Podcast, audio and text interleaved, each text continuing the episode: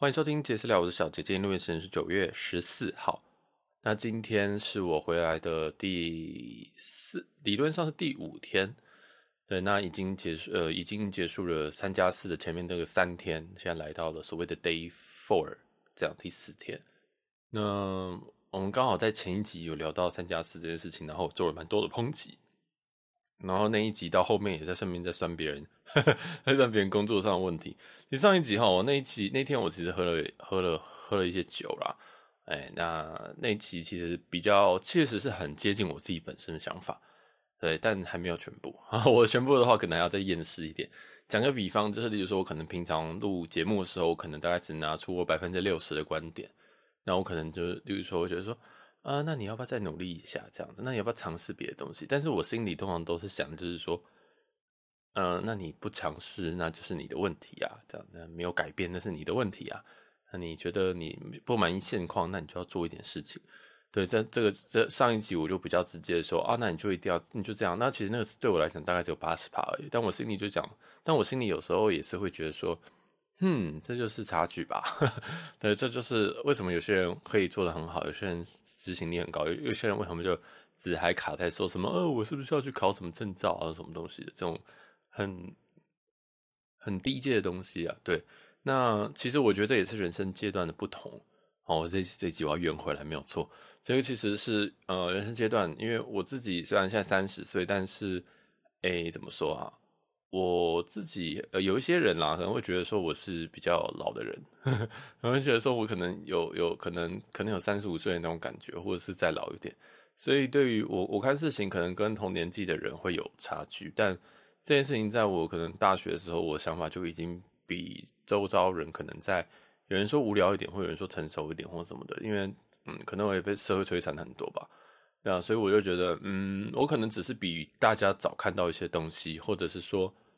或许有些人这辈子就不会看到，就浑浑噩噩过。那我知道要一直往前走，我也一直在追求自己进步，然后我也一直在督促自己吧。呃，我一直在，我对自己其实非常非常，我觉得是蛮严格的啊。对啊，包括在我们现在这个 p 开始其实我们流量有掉下来一点，哎，但我还是尽量维持能够周二更，或者是其他的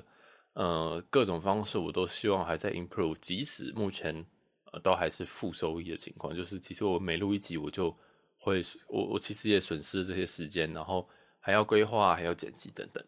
对，所以嗯、我觉得我蛮我蛮是去先去实践的人，这样，但但我以前也并不是这样子的人啊，对，因为我以前也是很喜欢在嗯，我以前也很喜欢先在念书之前先拿一张纸，然后说哦，我到段考中间我还有几天，然后我就开始安排说每天要念什么东西。但是呢，我平均每两天都会重写一次，因为那个，因为因为因为我到这个时间，就是例如说，呃，还剩下十天，但是我还剩下十天要段考，但是我到八天了，在前段考前八天的时候，可能就发现，哎、我那两天念的东西根本就没有照进度念，然后我就要重重重重重列。但越到段考越前，你就会越发现说，啊，干，根本这些计划根本就没有屁用，就是我根本就第一个，这计划是不切实际的计划。哦，就好像有一个人说他要在一个月内减重十公斤，我不知道他是说说还是认真的。就是计划本身是要有可行性的，这是也上集我诶、算提到了，就是说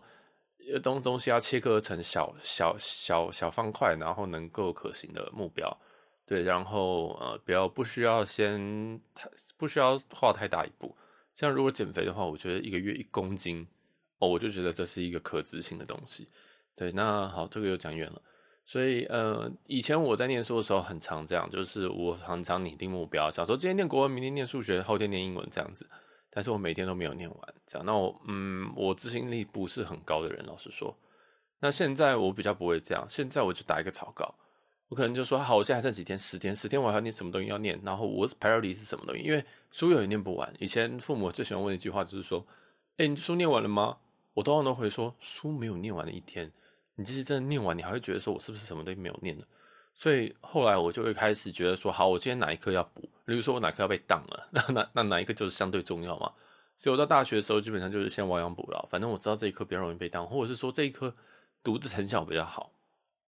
因为有些科目其实是你读了啊，你要读一个长时间累积，你可能才会比较有。但有些东西你是亡羊补牢比较方便，或你知道说哦，这个老师他一定有考考古题，那考古题的相对投资报酬率很高，所以后来我发现呃，我就会比较去选择一些呃，真的就是投报率比较高的东西。或有人说 CP 值，虽然这个词已经有点奇怪了，这样不是本身的意思，反正就是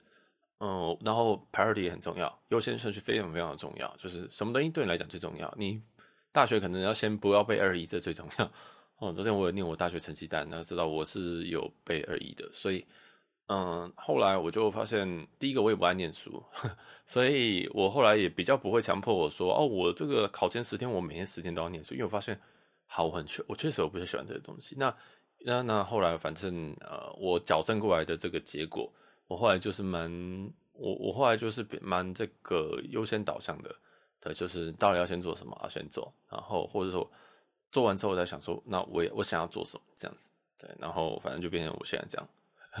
所以，我真的也不是刚开始，我就是一个非常执行力很高的人。当然，像以 Podcast 来说，我知道以我过去那个想法的话，我会先开始规划，规划说，哦，我们所有的系列有几集啊，然后我可能做多少集要换一季啊，这样，然后封面图要怎么画，然后要怎么做。但大家应该多少都感觉得出来，我在 Podcast 这方面，除了音质以外，很多方面我都比较随意啊。例如说，我们。我说要做片头，其实我八月底就说要做片头，但我到现在还没生出来。对，因为第一个我觉得它 p a r r y 很低，第二个是说它投资报率非常低，就是完完全不高。就是这个东西做了只是 nice to have，但是它呃真的去做完之后，可能会增加一点听感，但是不太重要。这样，然后所以我这个东西虽然很想做，但是就放很低。然后例如说节目的话，我也都是先录再说。有时候这种集数哈，我这个按下去之后，我才开始讲。讲完之后，我才开始把大纲，我刚刚讲什么东西，大纲列下来，列下来之后我才上。对，那以前的个性，我可能就会觉得说，那我要先列一下 talking point，可能我先列个十点，然后把所有的 punch 都，就是有，就是有些可能搞笑点啊，或者是今天带什么时事，我都会先写下来，然后写得很细，甚至到组织稿。但我后来发现，嗯，我在做前置作业的时候，实在是做太久了，所以现在我都倾向于相信自己能够把这些东西做好，然后直接按下录音键，然后开始去。把这些事情，哎，直接开始做。那录音好处就是，我还可以再重录啊。所以我觉得是，呃，像念书或什么东西，做什么事情，我觉得好像都，我觉得都都逻辑都有点通。就是这件事情是不是你做下去之后就不能反悔的？其实都可以啊，或者是你就再重做一次就好了，对吧？那有时候如果你真的不熟悉，丢脸是正常的。所以，嗯哼，好，这一个关于上一集的这个回应就先到这边，就是。我刚开始也真的是一个非常懒惰、非常呃爱幻想大于做的人，这样。然后后来我才变成先做再说，然后边做边想，这样。然后有时候做到后面，其实想法跟前面想的时候完完全全方向会不一样。Podcast 就是一个最好的例子。好，那我们就就开始来这个讲一下我回国的心得。第一件事情，这个回国哈，我在前面 EP 忘记多少了，有一个。回国的一个流程，因为上次我从美国回来，所以应该会是七月底左右的集数，应该七月二十三还是四吧。那那时候跟现在这一次入境最大的差异，我告诉你，这次入境好非常的多。第一件事情就是行李终于不用消毒了。好，我知道有些人听不懂什么叫哈行李要消毒什么意思。在前一次是七月底的时候回来的时候，我们的行李必须要在到行转盘之前。他会需要不知道怎么消毒，反正喷一些有的没有的东西吧，然后在外面静置大概快一个小时，快一个小时。所以，嗯，当你到这个登机的，当你到这个行李转盘的时候，你就发现根本没有行李，然后大家都卡在那边。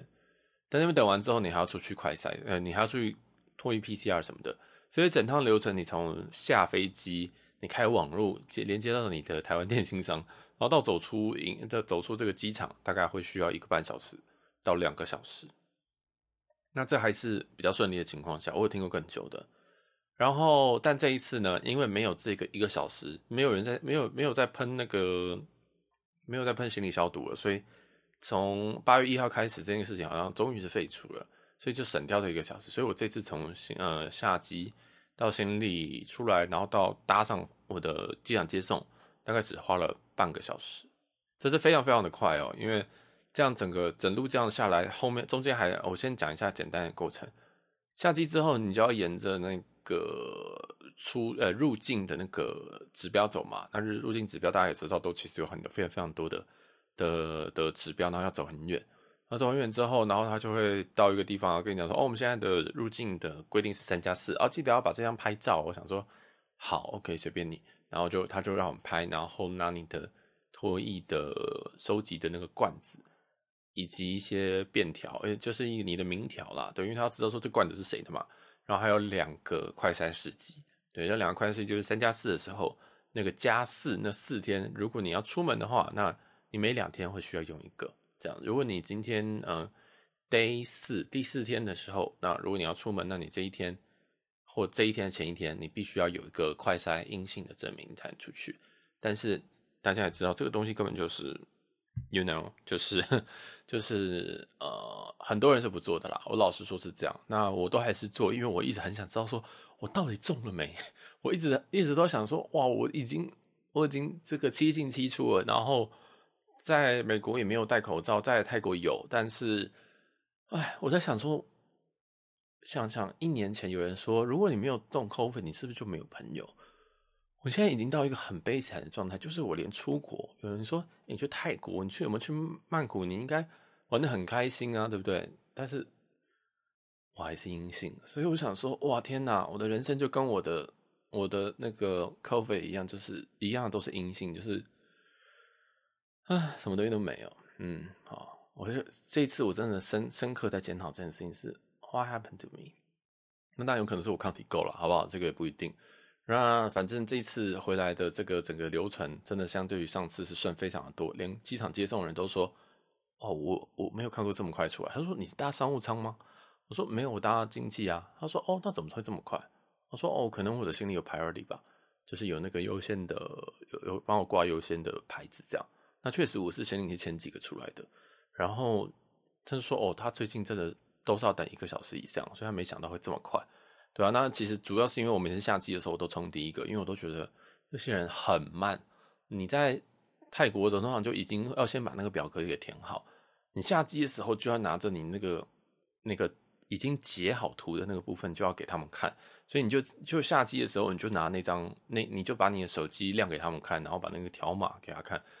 你就可以一路的走过去，完全不会有人拦你，因为通常拦你的人都问你说填了吗？填了吗？填了吗？然后哦，可以出示画面吗？出示画面吗？这样，然后一些嗯，因为因为我回来过第这是第三次吧，疫情期间，所以我知道这个流程，所以我就直接打开，然后就不知道他们在干嘛。我想说，为什么他们在排队？因为他们还还有人在掏手机。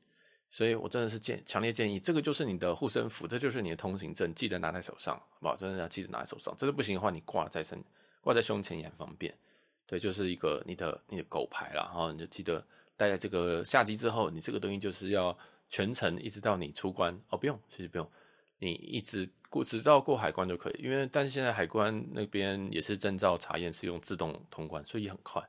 所以呃，整个流程我觉得有改善，然后当然有可能是我们那段时间回来那个时间，可能人也比较少，大概是下午七点，晚上七点左右。对，那这个人我觉得相对少了相对于之前我回来时间比较少，所以整体流程有改善。然后脱衣 PCR 还是一样要在外面做，就是要整要走到航厦外面，然后再做完之后再回来。但是呀，你知道的，就是。这个东西就是有些人在那边吐半天，所以我我因为你知道流程，所以你在走那个很长很长的的那个排队的流程的时候，有没有排队啊？就是就是要九弯十八拐你才能拐到外面嘛，你就开始这个酝酿你的唾液这样子，对，然后酝酿完之后，你到那个那边的时候，你就一次把它吐出来，你的那个量就会足够，对吧？那虽然那个也没有到很多量啦，对，所以嗯，基本上就是一个。呀，这是一个经验谈，对，反正熟能生巧啊，大家多多这样几次就好，那也不用被戳，对，啊，基本上所有的这个流程啊，回国流程都类似，然后简化很多，简化一些，更正，简化一些。那隔离的话，嗯，还是一样三加四，落地那天算 day day 零，就第零天，所以其实是隔离八天。那前因为我这次选择在家隔离，所以说这个是。前三天是不能出门的，好，我们还是讲三加四，三天是不能出门的。然后也会有人打电话来说，哎、这个我们是区公所，巴拉巴拉巴，负责什么礼的。然后这次我就跟他说，嗯，你们现在还有那个关怀包吗？但我不知道我口气是什么，他就说，哦，不好意思哦，我们九月八号之后呢，因为台北市因为入境的人数变得非常的多，所以我们现在呢就暂停供应这个关怀包的部分。然后我就跟他说，没有，我是跟你说关怀包不要再寄了，因为那个里面东西我都完全不吃。我说哦，没有，因为哦这样子哦，那我们哦我们刚好这个九月八号之后我们就暂时不提供了这样子。我就说哦，那很好很好，因为那都是垃圾。因为上次那关怀包里面东西，我真的是，我真的，它里它里面的关怀包就是有泡面，然后有饼干，然后有垃圾袋两个，还一个，还有一个温度计。那我就是用那个垃圾袋把剩下的东西，把饼干包起来，哦，然后把温度计留着，然后我就把它丢掉了。因为那里面东西真的我都不吃，好不好？我真的不知道为什么要给那个东西。那因为我在 IG 上面有问大家说。这个哎，有没有人要？结果好像没有人要，所以嗯，好，就就丢了。对，只剩下那个好像那个苏打饼干我留。哦，对，那是我里面我唯一吃的东西，这样，所以很棒。现在没有关怀包了，非常非常非常的赞。对，真的是得正呐！哈，反正觉得这次回来我就觉得心情好很多，没有像上一集那么干了。说上一集其实回国之前，回国之后发现哎，哦，OK，现在好多了。当然，下一步就是零加七了，好不好？或者是零就不要隔离了，不要加七了，加七是。形同虚设啊！像我现在在加四，那这几天我有没有出去？我还是有出去拿什么我的店到店的东西啊什么的。所以呃，加四这个必要性高不高呢？嗯，可能只是做做秀吧。哎、因为其实老实说，前三天有没有人出去？出去人大有人在，因为他是追踪你的手机，所以有人手机直接放家里，然后这人人就跑出去了，对啊，所以呃，上一集我讲非常非常多不好的例子啊，就是一些呃在法律外的事情。对，所以呃，其实这种东西哈，上面规规定一套，下面做一套啦。那到底有没有效？我是觉得规定越久，这个东西弹性会越弹性疲乏，这样。所以希望这个不隔离政策可以早日的开放。那我也提醒大家，如果你真的有规划要出去玩的话，我真的觉得现在开要赶快规划了，因为现在的机票呢还在一个可以接受的范围内。对，还在一个可以接受的范围内。那我觉得，等一旦开放，等政府真的宣布的那一天，哇，你就累了，就是那个机票一定短时间恢复不过来。所以现在订可以有弹性的机票跟有弹性的住宿，都是一个非常好的选择。这样，好，那另外一件事情，我想要再推广一下一个 Apple 的产品，叫做 AirTag。嗯，我告诉你，这个产品刚出的时候，我就觉得哦，好酷，好赞哦，我最需要这种定位的东西。然后它刚开始定位是，它刚开始 AirTag 其实定位想你可以变成钥匙圈或者是什么东西的，但你知道我我的钥匙圈本来就已经，我本来自己就有钥匙了，然后你他们就挂了一些我习惯用的钥匙圈，之后还把把拔下来，我觉得很麻烦。但后来我发现 AirTag 最大的重重点就是放在行李箱里面，你就可以随时的看到它在哪里。例如说你在登机的时候，对不对？你行李已经托运了，它就会跟。你就看得到他的动向，你就知道说他大概在哪边。然后如果他离开了你，例如说他离开了这个你附近，他就会跟你说：“哦，你的这个你的什么什么东西已经 left behind，可能就已经就是不在你身边了。”这样，所以我觉得这功能很赞诶，这真的是功这个这个功能真的非常非常的赞。我就非常非常推荐大家，如果有行李箱的，然后你又不想丢失的，又是或者是你去常去欧洲，或者是常去一些会罢工的地方，你又很怕说行李干就是。转一转就不见了，这样子，然后就是有一些 delay 的话，我告诉你，AirTag 非常非常重要，因为有时候，假如说你今天在外站，例如说你今天在呃法兰克福好了，然后可是行李就不知道为什么好像被送到呃柏林好了，随便拿，但是你问地勤，你在法兰克福的时候问地勤，他也不会知道你的行李在哪，他就说哦好，我帮你查一下，结果发现哎好像似乎在哪边，但其实是这件事情 AirTag 完完全全可以帮你处理掉。你就可以直接跟他讲说，我搭这班飞机，但是我的行李被送到哪边去了？这样他就非常非常的好，可以帮你 confirm 说，好，第一件事情是，好，帮你确认一下是不是真的在某一台飞机上，或者是送错什么这样这样的，或者是呃，可能哎又下去又跑到纽约啦或什么的。所以嗯、我觉得 AirTag 是一个非常非常好的一个，我觉得算是旅游不便险之一吧。我会这样说，你花了大概一千块嘛，我也不知道它单价，但一千块吧，不到一千块，你可以。知道说你的这些东西到底在哪里，对，然后你也很快的可以追回，然后很快的可以，呃，帮，如果不小心啦，为什么说它叫保险的原因，就是因为如果你真的不小心不见了，那你还是可以透过这个东西把它找回来，这样，然后另外一件事情，当然是除了行李箱之外，我也放了一个在车子上，因为我是一个，我我是一个很，我是一个非常非常不知道我前一次停车停在哪边的人，所以我每次找，我有一次找那个找了半个小时，就在桃机的下面的 P 四停车场，我找了半个小时，我都找不到我车在哪里。对，加上因为我的车又是制服车，就是台湾就是一大堆一模一样的车这样。所以我想说，呃，真的找不到，所以后来我就真的放了一个在里面，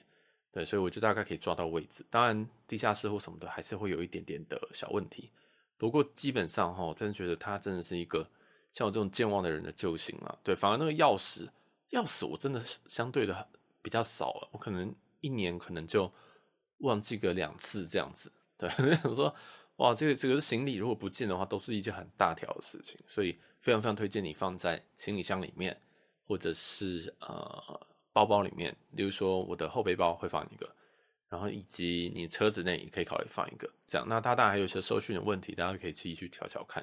对，那我自己放在呃铝合金的行李箱里面，它还是收得到讯息啊，它你还是抓得到它的位置，所以大家就可以看一下挂在外面还是放在里面。对，我真的非常诚挚跟大家推荐 AirTag 这个东西。老实说，它在钥匙上面我真的觉得还好，但是它在行李箱真的你会觉得很开心，你想说哦，我的行李在这里，我行李又到那边去了，这样子蛮好玩的一件事情。所以这就是呃 AirTag 推广的部分。好，那再下一个话题，就今天最后一个话题是日本。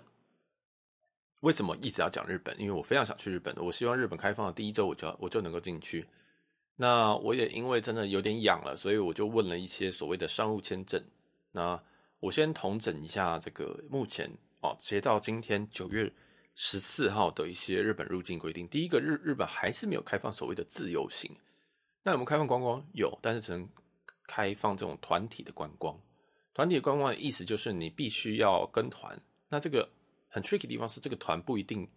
不一定要两个人以上，一个人也可以，一个人即可成团。但是麻烦是，他必须要是由日本的旅行社或者是公司去做担保，或者是行程要由他这边开。当然，你也可以走一些呃旁门左道，例如说你请他开之后，但是你自己去改这些定位都是可以的。重点是你要跟日本的旅行社和公司拿到一个所谓叫做受付机证的东西。对，那受付机证这个东西基本上就是一个，嗯，有点像是说哦，好，你有你有你有这个需要，或你有这个东西，你必须要来日本一趟。这样，那观光也是一种，工作也是一种，所以在外面坊间就有卖这种所谓的受付机证。啊，那这个其实就是一些可能他本身是日商，他可以开，所以他就可以比较 tricky 开给你，那他就会收一笔价格。那我目前呃，透过朋友问到这个东西，其实我在前几集就已经有讲过这件事情，但是我没有讲很 detail。那我问了一下，这个价格是五千块台币每一个人。那这个价格，老实说，如果他是在两个月前我会付，在现在的话，我已经不想付了。对，原因是日本以外还有很多国家可以玩，这是第一件事情。第二件事情是日本开放在即，如果你现在买了这个受付机证，你走商务商务签证进去，那那基本上有，如果下个月十月就开真的开自由行的话，那你是不是就等于这个钱就泡汤了？你说那那如果他没有开呢？对，那就是风险就在这边。如果他十一月才开，那你如果我先买这个五千元的签证的话，那我可能十月就可以进去。这样，对，所以，呃，这就是呃，我还在犹豫的地方，但是我现在倾向于不要去做这个这个冒险，因为我觉得五千块也是钱啊，五千块，其实现在日本很多地方住宿很便宜哦，例如说，我看大阪、京都的这个有一些，就说三星左右的饭店，便宜到爆炸，我真的是建议大家去搜刮一下，去看一看，把你未来可能要去的日期全部定下来。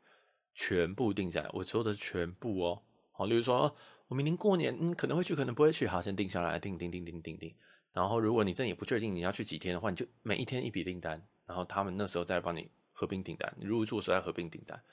然后我说，哦，明年二二八我可能去，好，明年这个四月一号哦，愚人节，或是哦，可能这个清明节连假，哦，好像也要去。哦，明年这个明年，嗯、呃，可能呃端午，我也想去，所以你就先把它。全部定下来，因为现在价格还是正常。你要想，现在全世界都想，呃，我不确定是不是全世界。现在就是日本是大家本来就是一个观光大国，对，他在二零一九年我没有看错的话是两千万的人入境，哦，两千两千五百万的人入境吧。对，但是你想，两千五百万的人，这个需求是多么多么的巨大。所以，如果当它一旦开放的时候，机票变贵是必然，住宿变贵是也是必然，好不好？所以现在很多饭店，我看它都含税不到一万块日币。还有另外一件事情是，现在日币那么的便宜，所以这就是一个非常非常，这是一个前所未有最适合去日本的一个机会。为什么我一直每一集都在讲日本？因为大家都喜欢，而且我这是我最喜欢去的国家，没有之一。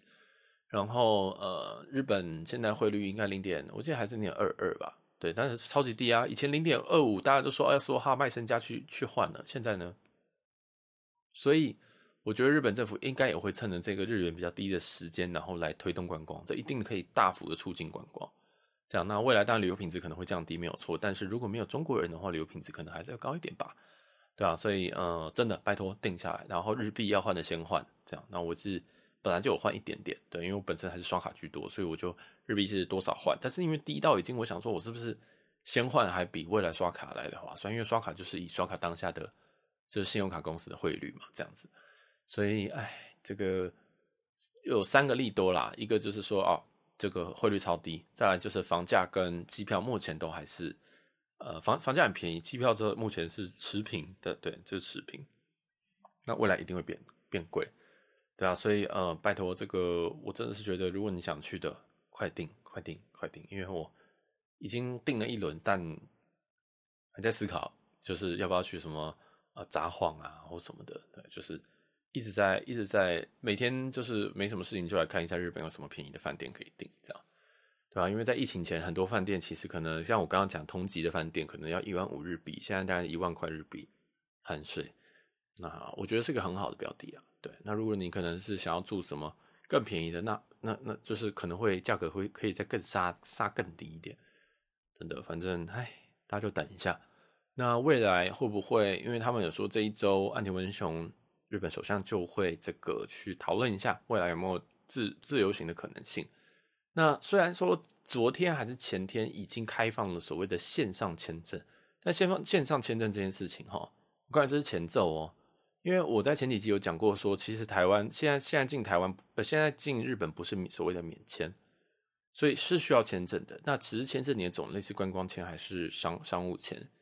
对，那虽然说开放了线上签证，但是它还是需要所谓的收付机证，也就是也就是我刚刚说，你必须还是要。有这个旅行社或者是公司去做开立，所以这个东西本身它就有一个难度，因为你要么你要认识日商公司的人，要么就是你要花钱去买这个东西，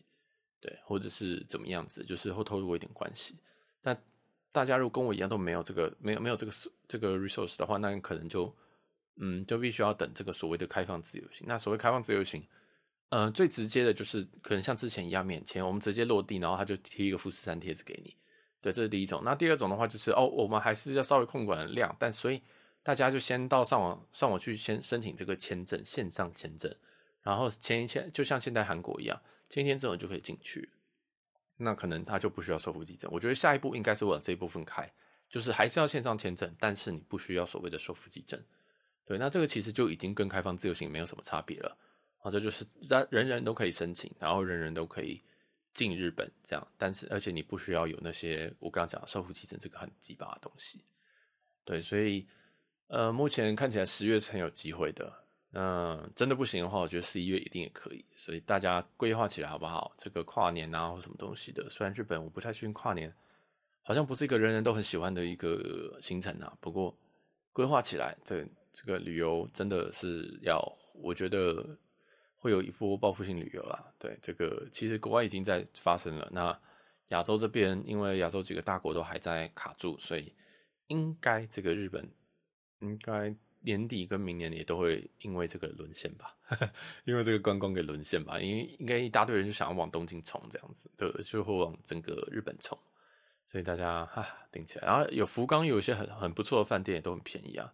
对啊，就是你不一定一定要挑东京，你其实可以挑一些。你以前觉得可能不是那么大的城市，比如说仙台啊什么的哦，这种城市它还是很有日本味，然后但是它的这个观光客也会稍微少一点，但是它的房间价格可能会少更多，所以你可以趁趁趁机好去什么轻生等等等，然后去收一点货啊或什么的，我觉得都是一个不错的选择。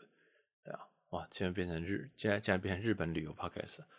对，好，那基本上我觉得应该就没什么好补充了，就是大家开始准备好要旅游了。那我们未来如果有旅游，我们也一定会及时的来更新。如果你真的是没有办法出国的，或没办法请假的，因为还是会卡在一个东西叫做台湾的三加四。好，所以如果你真的因为这个三天的假请不出来，或觉得说太心疼了，我去我去三天，但是我要我要请七天的假，干这个好扯。那如果你真觉得这个没有办法的话，那或许。呃，就等台湾这边政府想开吧，对吧？因为这个其实一直都是瓶颈了。其实现在三加四入境的人数已经大大大大幅的增加了，对，已经很多人就已经没有在管了。然后加上现在各大 YouTuber、各大 KOL 全部都在出国，大家都在抢这个流量。但是，嗯，我觉得流量已经你不是第一个出去啊，所以基本上已经被分散了啦。对，很多人出去，但是那个流量已经比较没有办法冲起来。但是还是有很多台湾可能还是有可能九十几趴的人都还是没有办法在这个时间是想出国就出国的，对，所以嗯，我觉得大家如果想要自由行，那真的，或是或者是想要看这个零假期的话，我觉得明年吧，我觉得明年过年都可以先规划起来，对吧？那希望真的是希望赶快结结束这场闹剧啦，因为这样子关真的没有意义，真的台湾真的是比较堵啊，我这个七进七出的，我现在都还是阴性，对不对？所以。哎，好，大家加油！对这个共体时间哈，希望这个希望选举过后或者是选举前，他们真的有有一些想要想想开放了，终于要放手了，对吧？真的是没有必要这样子一直一直限制大家的生活，必须要怎么样怎么样过。然后，嗯，真的大家走出去看，就会知道说，哇，真的少，真的真的全世界只有少数几个国家，一只手手数得出来。然后会做这一讲这样子的这种人身自由的限制，这样子，对，所以嗯哼，就这样，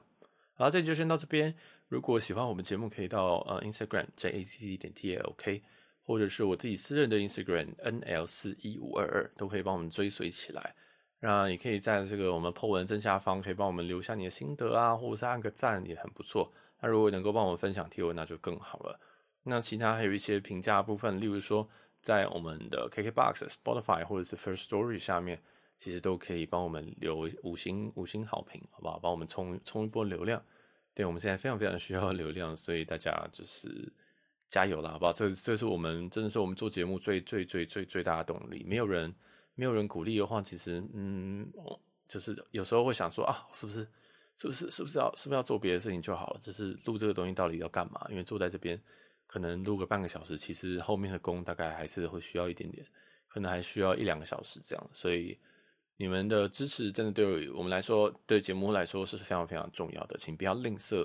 你的支持。这样，那你要私讯我，或私讯 Instagram，呃，那个杰斯聊 Instagram，或是五星好评评价都很棒，好吧？那我们这集就到这边，如果我们下一集，嗯，应该会把曼谷的东西继续补上，这样，然后我们会。嗯，把一些饭店啊，或一些旅游的一些纪实给 PO 上来，这样，对，好，就先这样，我们这样，这这集就先到这边，那我们下集见，拜拜。